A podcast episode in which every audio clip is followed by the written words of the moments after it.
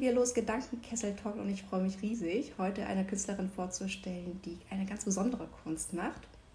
Und wer das sein wird, die erfahrt ihr gleich. Es ist immer das Schöne, entweder ihr kennt sie oder ihr kennt sie nicht. Also seid gespannt. Käthe, du bist auf Insta unter dem Namen 10 Aim Coffee unterwegs. Ich hoffe, ich habe das jetzt richtig ausgesprochen. Ähm, ja, total spannend, wie ich finde, ganz lustiger Name. Stell dich doch einfach mal bitte vor. Wer bist du eigentlich? So, hallo, liebe Andrea. Ähm, erstmal vielen, vielen, vielen lieben Dank, dass ich dabei sein darf. Also vielen lieben Dank. Ähm, ich habe mich sehr gefreut, als deine E-Mail gekommen ist. Und ich freue mich quasi, dass ich jetzt Teil dieser Interviewreihe bin. Und ähm, genau, ich freue mich auf jeden Fall sehr auf das Interview. Ja, ähm, wie du schon meintest, ich ähm, höre auf Instagram auf 10am Coffee. Ähm, Im realen Leben höre ich aber auch auf ja, Käthe, Katha, Kati, Katharina, wenn mich meine Mutter ruft. Ähm, da bin ich relativ frei. Mein Instagram-Name kommt tatsächlich daher, dass ich mich damals ja anmelden musste und ähm, verhältnismäßig früh die Frage kam, wie möchtest du dich nennen? Und ich so, ah, okay, verdammt, das kam jetzt doch schneller als erwartet. Ähm, und ja, dann saß ich da so auf meiner Couch mit meinem Kaffee. Es war Sonntagmorgen, etwa 10 Uhr. Ich so, ja komm, heißt jetzt erstmal 10 a.m. Coffee. Ähm, vielleicht ist es nur ein Arbeitstitel, mal gucken, ob es dabei bleibt. Ja, es ist dabei geblieben. Ich heiße jetzt 10 a.m. Coffee einfach auf Instagram und bin eigentlich auch mittlerweile sehr zufrieden damit. Zu mir sonst kann man sagen, ich bin jetzt 27, ich wohne bei Nürnberg, ähm, studiere in Erlangen oder habe in Erlangen studiert und komme aber gebürtig eigentlich auch aus Norddeutschland. Das fehlt mir manchmal ein bisschen, aber bin jetzt seit knapp zwei Jahren hier, dann kommt man irgendwann auch an. Nürnberg ist mir schon sehr ans Herz gewachsen. Und ähm, genau, ich habe Buchwissenschaft studiert, dazu wahrscheinlich später nochmal mehr. Und ähm, ansonsten, ja, wohne ich hier in einer Altbau-WG, ich mag es total gerne. Ähm, es ist sehr studentisch, aber es ist immer noch perfekt. Und ähm, ja, ich bin stolze Mutter quasi von drei Meerschweinchen, zwei Mädels und ein Junge mittlerweile. Und ähm, genau, wir sind quasi jetzt so eine vierköpfige Familie. Sehr wunderschöne Bilder in Büchern. Wie bist du auf diese Art der Kunsttechnik eigentlich gekommen? So, vielen, vielen lieben Dank für das Lob. Das ähm, freut mich sehr, äh, dass dir meine Bilder gefallen. Tatsächlich habe ich ja auch relativ lange gewartet, bis ich mit meiner Kunst quasi an die Öffentlichkeit gegangen bin. Ähm, und deswegen freue ich mich immer umso mehr, wenn wirklich Interesse daran besteht. Ähm, ja, vielen lieben Dank. Ähm, ja, Bücher malen hat sich tatsächlich mit dem Studium ergeben. Also wie gesagt, ich mache Buchwissenschaft. Für alle die, die es nicht wissen, ähm, Buchwissenschaft ist eine Mischung aus Kommunikations-, aber auch Medientechnik bis Wissenschaft. Ähm, wir untersuchen ganz, ganz viel verschiedene Stilmittel in Büchern, also welche Typografie wird benutzt, welches Papier wird benutzt, was macht das mit dem Inhalt, wie können wir den Inhalt richtig präsentieren, ähm, wie funktioniert diese ganze Lese-, Leserkonzeption, Rezeption. Ähm, wir beschäftigen uns auch viel mit digitalen Medien, also zum Beispiel mit E-Books etc., E-Publishing. Ähm, mein Schwerpunkt liegt aber tatsächlich in der kulturellen Buchforschung. Und ja, dementsprechend habe ich mich halt wirklich ganz, ganz viel mit den alten Büchern auseinandergesetzt und eben auch mit deren Typografie. Und ähm, daraus ist dann so dieses Wissen gewachsen. Bücher sind halt wirklich einfach Kunst. Und es gibt so viele verschiedene Techniken, wie man mit Büchern umgehen kann, wie man sie wahrnehmen kann. Und ähm, entgegen dessen, was ich gelernt habe als Kind, dass Bücher quasi heilig sind, also meine Mutter hat immer gesagt, Bücher werden nicht weggeschmissen und Bücher kriegen auch nie irgendwelche Eselsohren oder sonst irgendwas, dachte ich mir irgendwann mal so, hey, kann man mit dem Medium nicht noch mehr machen? Und ähm, dann habe ich so ganz vorsichtig immer an den Rändern angefangen, so ein bisschen zu kritzeln und so ein bisschen die Seiten zu verzieren. Ähm, und irgendwann dachte ich mir so, ja komm, dann malst jetzt einfach mal was Größeres drauf. Ja, und so hat sich das ergeben. Ähm, ich fand es super schön, wie quasi aus diesem Kunstwerkbuch mit meiner Kunst zusammen einfach nochmal was Neues sich formt, was Neues sich ergibt. Und ähm, ja, so kam es, dass ich jetzt auf Bücher zeichne, dass das zu meinem Markenzeichen geworden ist. Kannst du uns eigentlich verraten, mit welchen Materialien deine Werke entstehen? Ja, die Frage mit den Materialien, ähm, das kommt tatsächlich unverhältnis, also es kommt sehr, sehr häufig, ähm, dass Menschen fragen, welche Materialien ich benutze. Ähm, Standardantwort natürlich erstmal Bücher, Bücher immer aus den äh, Free Your Stuff Kisten. Tatsächlich, die gibt's hier relativ viele im Umfeld. Also ich war davor im Schwabenland, da gab's mehr Kisten. Hier gibt's ganze Bücherschränke, ähm, wo man seine alten Bücher hinbringen kann. Und andere Leute können sie dann wieder mitnehmen. Das heißt, es muss quasi kein neues Buch dafür sterben. Ähm, die sind im Regelfall, nehme ich Hardcover-Bücher im ungefähr A5-Format und ungefähr dieser Dicke. Das sind so drei bis 400 Seiten immer ungefähr.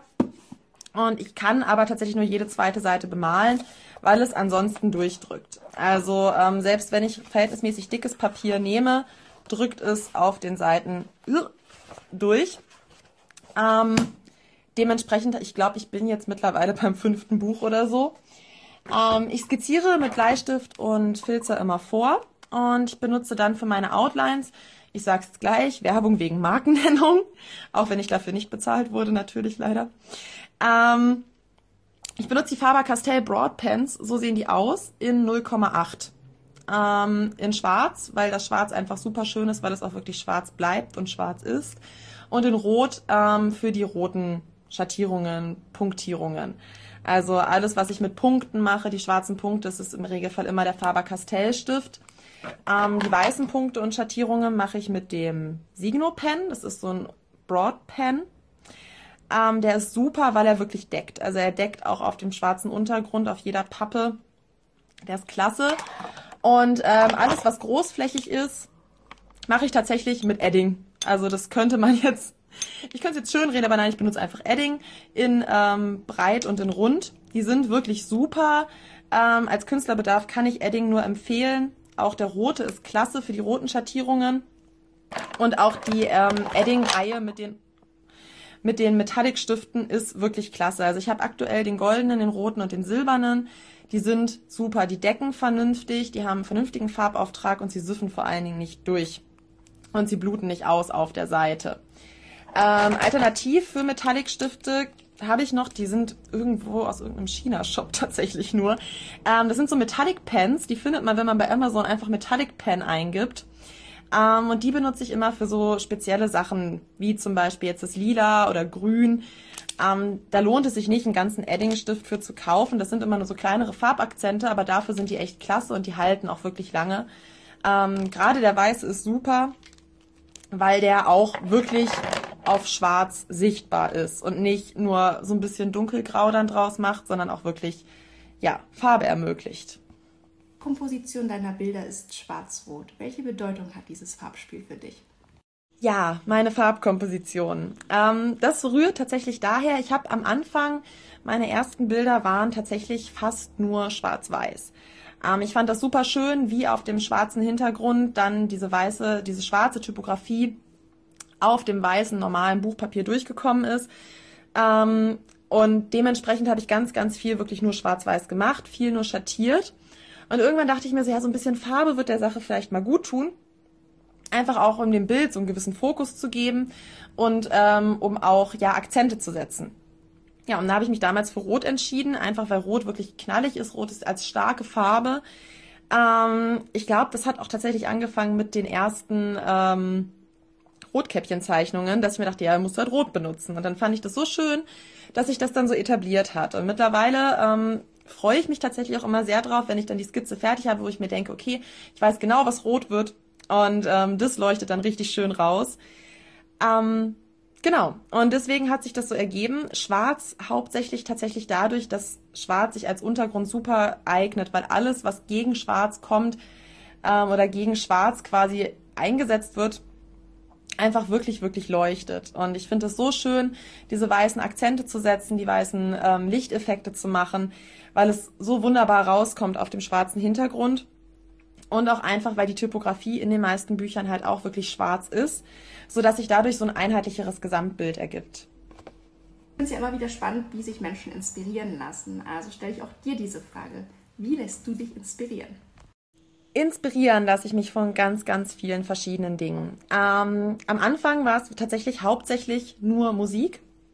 Ähm, ich habe das häufig, dass ich wirklich Lieder höre. Ich habe dafür eine ganze Playlist mittlerweile auch, also angelegt bei Spotify, ähm, dass ich Lieder höre und mir denke, hey, da hast du jetzt Bilder zu im Kopf, die würdest du gerne umsetzen. Und du würdest gerne einfach dieses, dieses mentale, dieses innere Bild irgendwie auf Papier bringen. Und ähm, deswegen ziehe ich aus Musik sehr, sehr viel Inspiration. Ähm, auch aus Literatur, gerade aus Märchen, aus Folklore. Ähm, ich finde es super spannend, diese kulturelle Sichtweise und diese Neuinterpretation dieser quasi traditionell überlieferten Geschichten, mich dessen anzunehmen. Es inspiriert mich unglaublich, gerade Grimms Märchen, aber auch so die Disney-Filme, muss ich ehrlich sagen, inspirieren mich schon, ähm, weil es diese, ja, diese märchenhafte, diese nostalgische Atmosphäre für mich hat, die ich auch gerne in meinen Werken einfangen würde. Und natürlich lasse ich mich auch sehr viel auf Instagram, auf Pinterest, ähm, generell im Internet inspirieren, einfach von anderen Künstlern. Also ja, sämtlichen Menschen, denen ich folge. Die Kunst ist wunderschön und es gibt mir immer wieder Ideen, was ich bei mir anders machen kann, was ich mal ausprobieren kann, wo ich einfach mal gucken kann, hey, wie kann ich meine Art und Weise zu zeichnen und meine Motive noch ein bisschen ausbauen und dem Ganzen einfach nochmal einen neuen Twist zum Beispiel geben. Und ja, aus dieser Mischung ergibt sich dann das, was aktuell in meinem Instagram-Feed zu sehen ist. Du bist ja eine wahnsinns attraktive Frau. Ich habe dich einmal ganz kurz in einer Insta-Story gesehen und habe mich gefragt, warum sehen wir dich nicht eigentlich öfter? So, jetzt bin ich tatsächlich ähm, sehr geschmeichelt. Vielen, vielen lieben Dank für das Kompliment.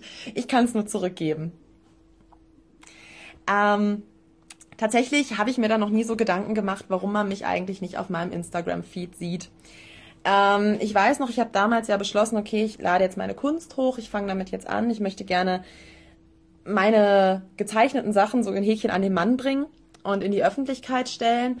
Und ich hatte nie so das Gefühl, okay, es ist es interessiert Menschen, was ähm, ich mache oder wer ich jetzt noch dahinter bin. Das war für mich immer so so ein bisschen nebensächlich und ich habe mich da auch ein bisschen vorgescheut, so mich in die Öffentlichkeit, also mich als Person in die Öffentlichkeit zu stellen. Ich habe mich so ja hinter meiner Kunst eigentlich versteckt, wenn wir mal ehrlich sind.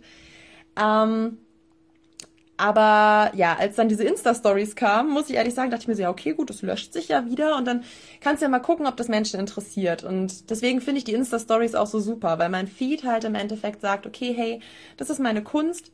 Wenn ihr euch für mich nicht interessiert, dann guckt die Stories einfach nicht an. Wenn ihr euch aber für mich interessiert, hey, dann guckt doch noch in die Stories. Ähm, tatsächlich sieht man da aber wahrscheinlich häufiger meine Meerschweinchen als mich. Aber ja, vielleicht kann man das ja einführen und dann mache ich öfters auch mal was von mir persönlich. Meine Liebe, bist du eigentlich hauptberuflich Künstlerin? So, ähm, Künstlerin bin ich nicht hauptberuflich, nein. Ähm, ich bin hauptberuflich Museumspädagogin, Museumsmitarbeiterin, ich weiß gar nicht, wie man das nennt. Mittlerweile bin ich so ein bisschen Mädchen für alles im Museum geworden. Ähm, mein Schwerpunkt liegt aber tatsächlich in der Museumspädagogik.